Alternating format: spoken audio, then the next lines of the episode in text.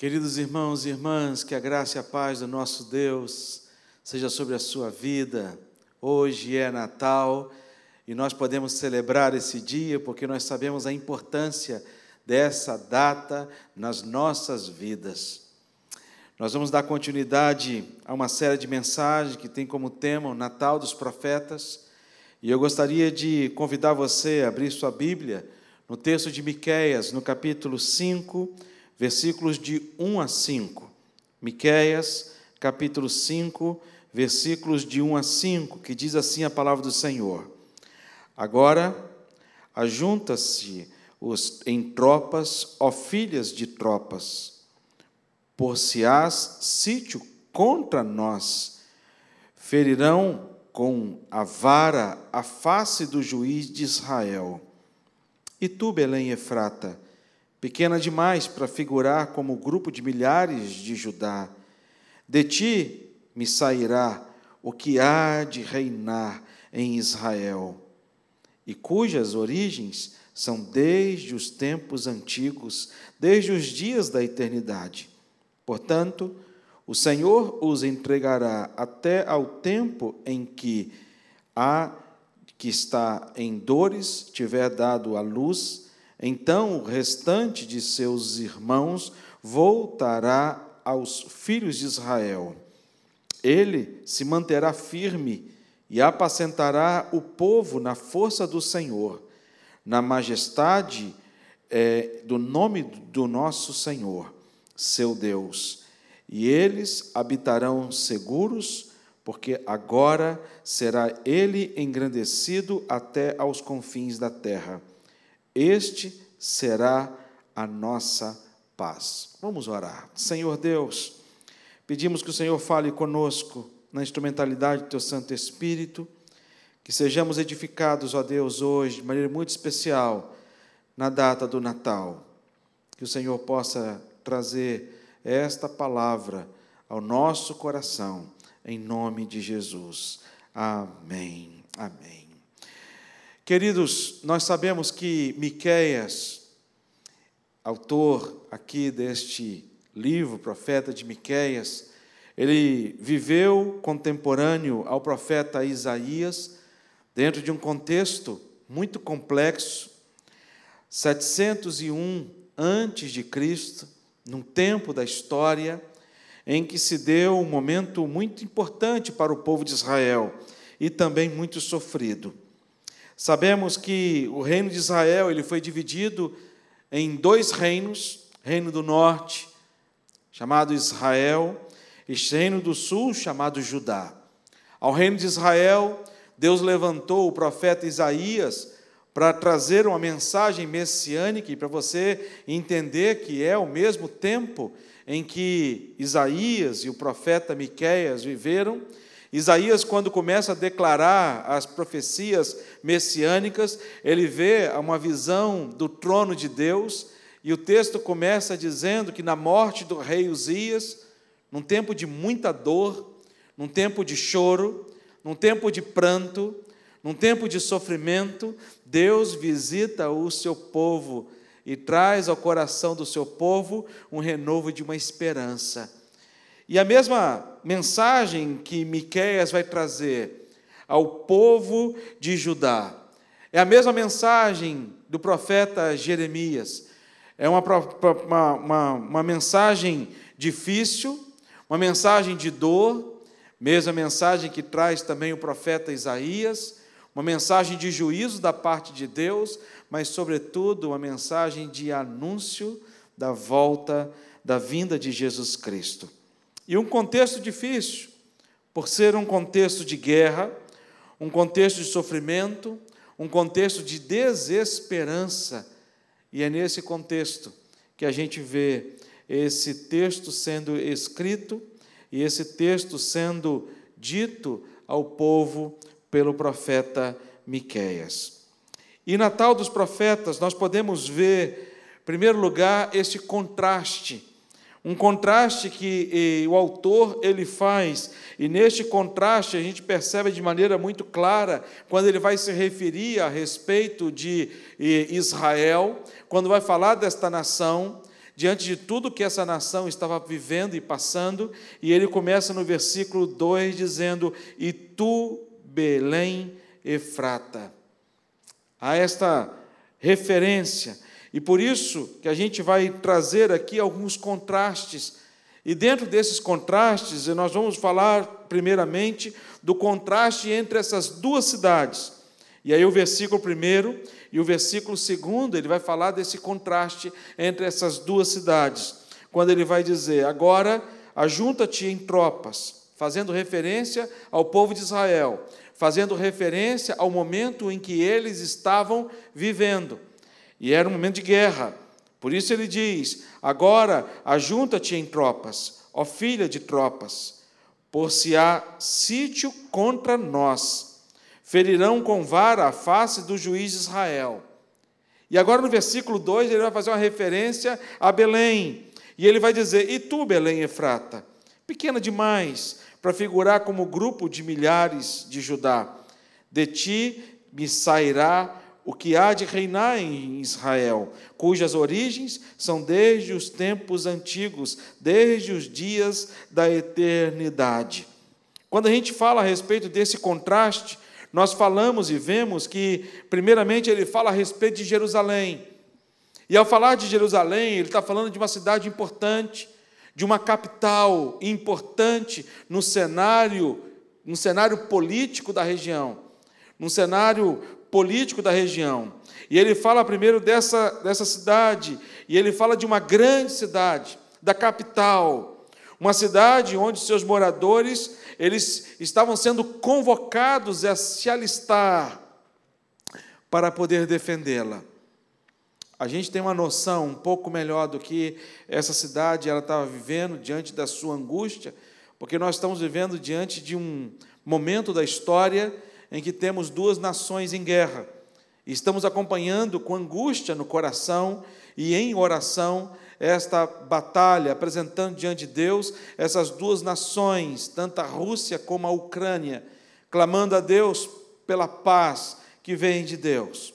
E quando nós olhamos para essas duas cidades hoje, são cidades que estão em busca de recrutamento, oferecendo vantagens a, aos, seus, aos seus moradores, às pessoas que moram nesses países, para poder lutar pela sua pátria. E aqui não é diferente. Aqui a gente percebe que Jerusalém era uma cidade que não tinha, não tinha a paz. A paz ela não existia dentro dessa cidade. Pelo contrário, havia não apenas os rumores de guerra, mas já havia guerra estabelecida. Era uma cidade que estava sitiada. O exército estava em volta desta cidade. O exército inimigo já tinha destruído todas as plantações. O exército inimigo já tinha cortado toda a entrada possível de água na cidade. A gente está vendo lá, acompanhando a guerra da Ucrânia, a gente percebe que a Rússia ela tem atacado as instalações de energia, e lá eles estão vivendo um período de inverno, e o inverno lá é terrível, e alguma forma de trazer sofrimento ao povo. E não era diferente. As táticas de guerra são as mesmas. E Jerusalém, uma cidade tão forte, uma cidade tão pungente, uma cidade tão, tão grande, dentro do cenário político, era uma cidade sitiada, onde seus moradores não podiam nem entrar, nem sair da cidade. Era uma cidade humilhada, uma cidade que não trazia esperança aos seus moradores.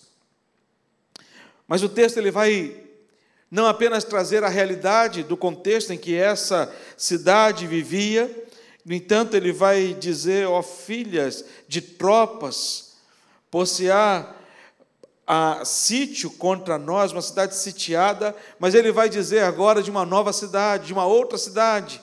E o foco dessa cidade não era um foco para a cidade em que ah, eles estavam vivendo naquele momento, ele faz uma projeção para um futuro próximo, para esta cidade. Ele vai falar agora de uma de Belém. Belém, uma cidade tida aqui, ele vai dizer pequena demais para figurar entre o grupo de milhares de Judá. Talvez Sabe quando você vai no Google Maps e você vai procurar uma determinada cidade. E quando você busca essa cidade, essa cidade não aparece, você vai dando um zoom e vai dando um zoom até essa cidade aparecer o seu nome por conta do tamanho geográfico dessa cidade. E aqui a gente percebe de maneira muito clara quando ele vai dizer pequena cidade, que talvez nem aparecesse no mapa, uma cidade desprezada pelas pessoas, porém, uma cidade valorizada por Deus. E por que valorizada por Deus? Valorizada por Deus porque foi na cidade de Belém em que nasceu o rei Davi. É na cidade de Belém que Deus resolve, através da sua soberana vontade, que Jesus também nascesse nessa cidade. E Jesus nasce nessa cidade não porque seus pais morassem nessa cidade. Jesus nasce nessa cidade por conta do recenseamento. Havia necessidade dos seus pais irem para poder preencher os formulários necessários solicitados pelo governo da época. E aí a gente olha para essa cidade, a gente percebe que, embora sendo uma cidade desprezada pelas pessoas, era uma cidade valorizada por Deus. Uma cidade em que seria fonte da verdadeira e duradoura esperança de todos nós, onde nasceria, onde nasceu o Messias, Jesus Cristo. Por isso, a gente aprende algumas questões muito importantes. E a primeira, o Natal nos ensina a respeito da simplicidade. Talvez eu e você, se fôssemos Deus, nós iríamos escolher uma grande cidade para que Jesus pudesse nascer, talvez Jerusalém, a capital. Mas aqui nos ensina dessa simplicidade do Natal. Quando Jesus ele demonstra para a gente que ele ama as coisas pequenas e os pequenos, e ele faz dos fracos e improváveis realizar os seus grandes desígnios.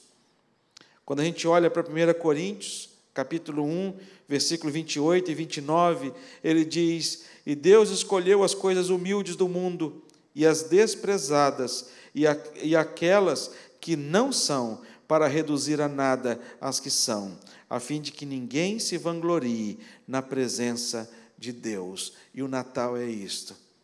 Natal é, um, é uma data importante, uma data que, embora a gente coma comidas muito bem elaboradas, gostosas, um tempo onde nossas cidades estão todas elas muito bem iluminadas, enfeitadas, mas o Natal ele nos remete à simplicidade. Não apenas por conta da pequena cidade que Jesus nasceu, mas também o local onde Jesus nasceu. Jesus ele nasce numa estrebaria, num lugar onde estavam os animais. Jesus, ele não teve onde reclinar a sua cabeça por muitas vezes. Jesus ele não veio para ser rei dos judeus, rei político, mas ele veio para poder se fazer homem. Ele se humilhou, ele veio se humilhar para trazer para a gente o grande exemplo da humildade, da simplicidade, a ponto dele ter que viver um momento ir para uma festa, e o servo desta festa, que ficava à porta lavando os pés de todos que ali entravam, e ali ele não estava, Jesus então se abaixa e se prontifica a ser servo e a exercer a humildade e ensinar para a gente a humildade. E quando a gente olha para esse Natal, a gente percebe de maneira muito singular muito singular essa este contraste entre essas duas cidades, Jerusalém e Belém. O outro contraste que aqui o texto ele nos mostra é o contraste entre os reis. E a respeito do contraste entre os reis, o versículo 4 e o versículo 5, ele vai dizer o seguinte: ele se manterá firme e apacentará o povo na força do Senhor na majestade do nome do Senhor, seu Deus. E eles habitarão seguros, porque agora será ele engrandecido até os confins da terra. Este será a nossa paz. não apenas o anúncio do contraste entre as duas cidades, Jerusalém e Belém, mas também ele nos mostra o contraste dos reis. Um rei da terra e o outro rei dos céus.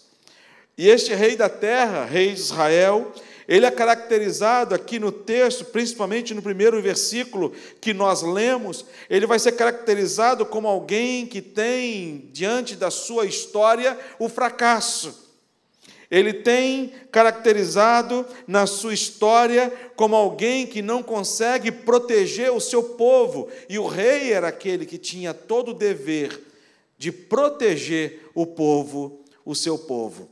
Era aquele que ia à frente das batalhas, era aquele que se mostrava como poderoso, era aquele que se mostrava geralmente como, a, como alguém que tinha um poder, que tinha um grande exército. E aqui, embora ele tenha convocado o grande exército, mas aqui já estava decretado diante de Deus, através da profecia de Jeremias, que este povo ele seria totalmente conquistado e derrotado.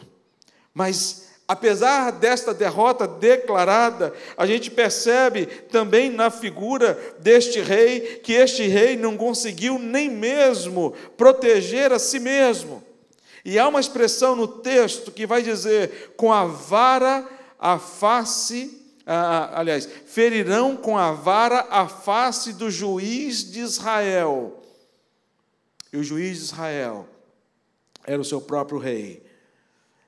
O rei de Israel era alguém não somente humilhado, mas também envergonhado diante de todos os seus inimigos e diante do seu povo. E diante desta grande verdade, a gente percebe o desespero de um povo sitiado. A gente percebe um desespero e a falta de esperança deste povo, mas a mensagem ela não para por aí.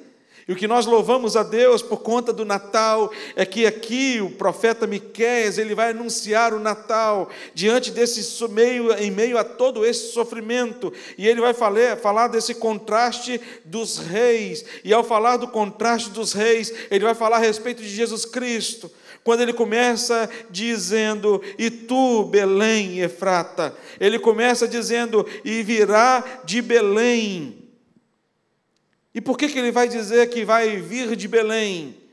Porque é uma história real. O Natal é uma história real. O Natal é uma história que tem um lugar real e um tempo real. Para muitas das nossas crianças, o Natal, o maior símbolo do Natal, não é Jesus Cristo. Para a sociedade que a gente vive, o maior símbolo do Natal não é Jesus Cristo. Para a nossa sociedade, o símbolo do Natal é o Papai Noel. Só que, quando a gente busca a história do Papai Noel, eu lembro que uma das minhas filhas, na época do Natal, muito criança, ela falou assim: pai, me leva para poder conhecer a cidade do Papai Noel. Que ela acreditava no Papai Noel. Ela acreditava que era uma pessoa real. E ela acreditava que essa pessoa morava num lugar real no endereço próprio, numa cidade própria. E aqui ele está dizendo para a gente, através desse texto, que aquele que representa ah, o Natal, verdadeiramente Natal, é Jesus Cristo. E ele nasceu num lugar real e num tempo real. E quando a gente fala a respeito deste rei, em contraste com o rei de Israel, da época em que eles estavam vivendo, é um rei invencível. Por isso que o texto vai dizer: se manterá firme. Nós temos um rei que é que é invencível. Ele se manterá firme. Ele vai dizer ainda mais sobre esse rei. Ele vai falar de um rei onde o povo se sentirá seguro, quando ele vai dizer apacentará o seu povo. Ele vai dizer: eles habitarão seguros. Ele vai dizer que o seu reinado ele será reconhecido quando vai trazer para a gente que ele será engrandecido até os confins da terra, de forma que nós somos impactados. E de que forma nós somos impactados com este reino? Nós não pertencemos mais ao reino de Israel. Nós pertencemos agora a um novo reino. E o nosso rei tem nome, e este nome chama-se Jesus Cristo. E ele está assentado no trono.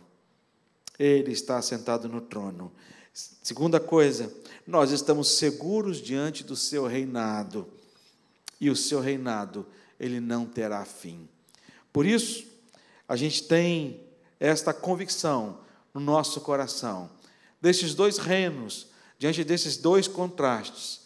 E trazendo para a nossa mensagem de hoje, nós vivemos um tempo em que vivemos diante de um país polarizado, em que pessoas têm fundamentado a sua esperança em governos humanos. O povo de Israel já não tinha mais em quem esperar, porque já estavam sitiados. O povo de Israel já não tinha em quem mais ter esperança, porque o próprio rei já estava sendo humilhado, espancado e levado cativo. Diante desse mundo polarizado, não, não deposite a sua esperança no mundo em que nós estamos vivendo, mas no Rei dos Reis, Senhor dos Senhores, aquele que estabelece reis, aquele que retira reis do poder, aquele que toda autoridade ela é constituída por Deus. E Deus está no controle de todas as coisas, tanto da minha vida como da sua vida.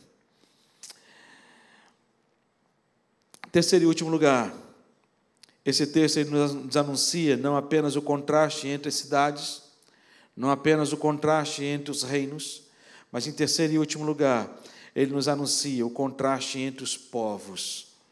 E quando ele fala a respeito do povo, o primeiro versículo ele vai falar do povo de Israel, mas o versículo 5 ele vai traduzir de maneira muito clara e sucinta a respeito do povo de Belém. Ele vai dizer que este Jesus, que é o nosso Natal, ele será a nossa paz. Não apenas ao olharmos para, para o povo de Israel, que estavam dominados, amedrontados, humilhados, sitiados. A sensação deles era de total desespero, abandono. Mas quando a gente olha para o povo de Belém, a gente percebe um povo livre, um povo confiante, um povo alegre, um povo fortalecido, um povo vencedor, um contraste que nos ensina que o Natal nos deu a oportunidade de fazermos parte do povo de Belém. Nós celebramos o Natal justamente por isso, por isso que o apóstolo Pedro, ele vai dizer na sua carta: Vós, porém, sois raça eleita, sacerdócio real, nação santa, povo de propriedade exclusiva de Deus. E nós somos este povo de propriedade exclusiva de Deus, tudo por conta do nascimento de Jesus Cristo, porque houve o Natal. Natal nos deu oportunidade de fazermos parte deste povo livre, confiante, alegre, fortalecido e vencedor. Natal nos encoraja e nos dá força para enfrentarmos as lutas os desafios. Embora a mensagem tenha sido para aquelas pessoas da época em que estavam totalmente e completamente dominados pelo povo inimigo, Deus aqui ele traz uma mensagem tanto ao profeta Isaías como ao profeta Miqueias para poder trazer um anúncio de esperança ao coração de um povo que estava sofrendo. Nós podemos não estar mais sitiados por um grande exército de inimigo. Nós podemos dizer, pastor, nós vivemos num país livre, num país em que não temos rumores de guerra contra o Brasil num país onde nós temos a liberdade de cultuar, mas nós sabemos que nós temos um adversário que luta contra a gente e persegue a igreja de Cristo Jesus. Um adversário que a gente não pode ir contra ele sozinho. Um adversário que precisou Deus enviar o seu único filho, Jesus Cristo, para poder vencer a nossa batalha, a nossa luta, a ponto de dizermos que somos mais do que vencedores. Esse Deus que nos traz a paz, porque Ele é o príncipe da paz. E por que Ele era o príncipe da paz? Porque por conta do pecado nós estávamos em guerra contra Deus. Nós estávamos em guerra contra Deus. Mas veio o príncipe da paz e nos pacificou. Foi quem nos justificou diante do Pai. É quem está sentado à direita de Deus Pai, intercedendo por cada um de nós. É aquele que está no trono. O Natal nos dá a esperança de que as nossas lutas terão um fim. Natal não nos remete tão somente ao passado, mas o Natal ele nos remete também ao futuro. Ao futuro. Porque o Natal ele fala a respeito da vida de Jesus Cristo. Ele fala de um Jesus que nasceu, que viveu, que morou nessa terra que a gente mora. Um Jesus que andou em lugares que nós podemos andar. Muitos dos nossos irmãos, muitos de nós tivemos a oportunidade de ir até Israel. Percorrer talvez caminhos que Jesus, com certeza, também tenha percorrido de conhecer lugares marcantes, onde houveram diversos milagres, ações poderosas da graça de Deus, de conhecer o lugar onde provavelmente ele tenha sido sepultado, segundo as tradições, e encontrarmos lá um túmulo vazio, porque Jesus não se encontra mais naquele túmulo porque ele ressuscitou ao terceiro dia. Esse Jesus que subiu aos céus, está sentado à direita de Deus Pai Todo-Poderoso, intercedendo por cada um de nós. Este mesmo Jesus que disse para os seus discípulos, preparando os discípulos para a sua própria morte: Não se turbe o vosso coração. Credes em Deus, crede também em mim, em Jesus. E ele vai dizer: Na casa de meu pai há muitas moradas. Se assim não for, eu vou-lo teria dito, pois vou preparar-vos lugar. Jesus explica tudo para os discípulos. E Tomé pergunta: Mas Jesus, como é que nós vamos saber o caminho para onde o Senhor vai? Como é que nós vamos chegar até o Senhor? Como é que nós vamos encontrar o nosso Pai? Como vamos adentrar a presença do Pai? E Jesus responde para Tomé: Eu sou o caminho, eu sou a verdade eu sou a vida. Ninguém vem ao Pai senão por mim. Por isso que o Natal ele é importante. O Natal ele traz para a gente esta reconciliação. Nós fazemos parte de um povo não rebelado contra Deus. Nós fazemos parte de um povo não mais sitiado, dominado pelo inimigo. Nós fazemos parte de um povo, não um povo escravizado pelo inimigo, mas nós fazemos parte de um povo que foi liberto. Não por um exército, não por um rei qualquer, não por um governante passageiro que tem um, um governo tão somente de quatro anos, mas nós fomos libertos por um rei que é conhecido como Rei dos Reis, Senhor dos Senhores Jesus Cristo. Ele tem tantos nomes. Ele é o um maravilhoso conselheiro. Ele é o Deus forte. Ele é o Pai da eternidade. Ele é o príncipe da paz. Ele é o Deus Emanuel, Deus conosco. Por isso que nós celebramos o Natal, porque nós fazemos parte deste povo.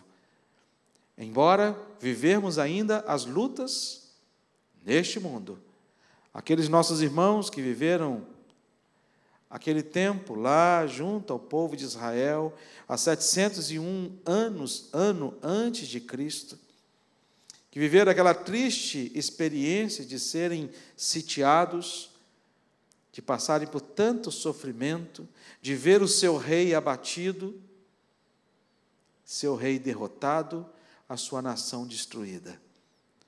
A gente ainda hoje, a gente passa por muitos sofrimentos, por muitas lutas, mas a gente sabe que o nosso redentor, ele vive e que ele nos fortalece a cada dia das nossas vidas.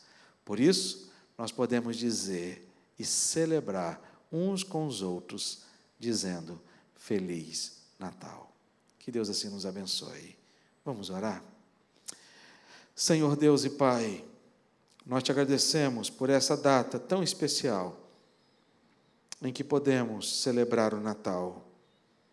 E celebramos esta data, Deus, porque temos a consciência da importância dela para as nossas vidas, não apenas a vida terrena, mas também, ó Deus, a vida eterna.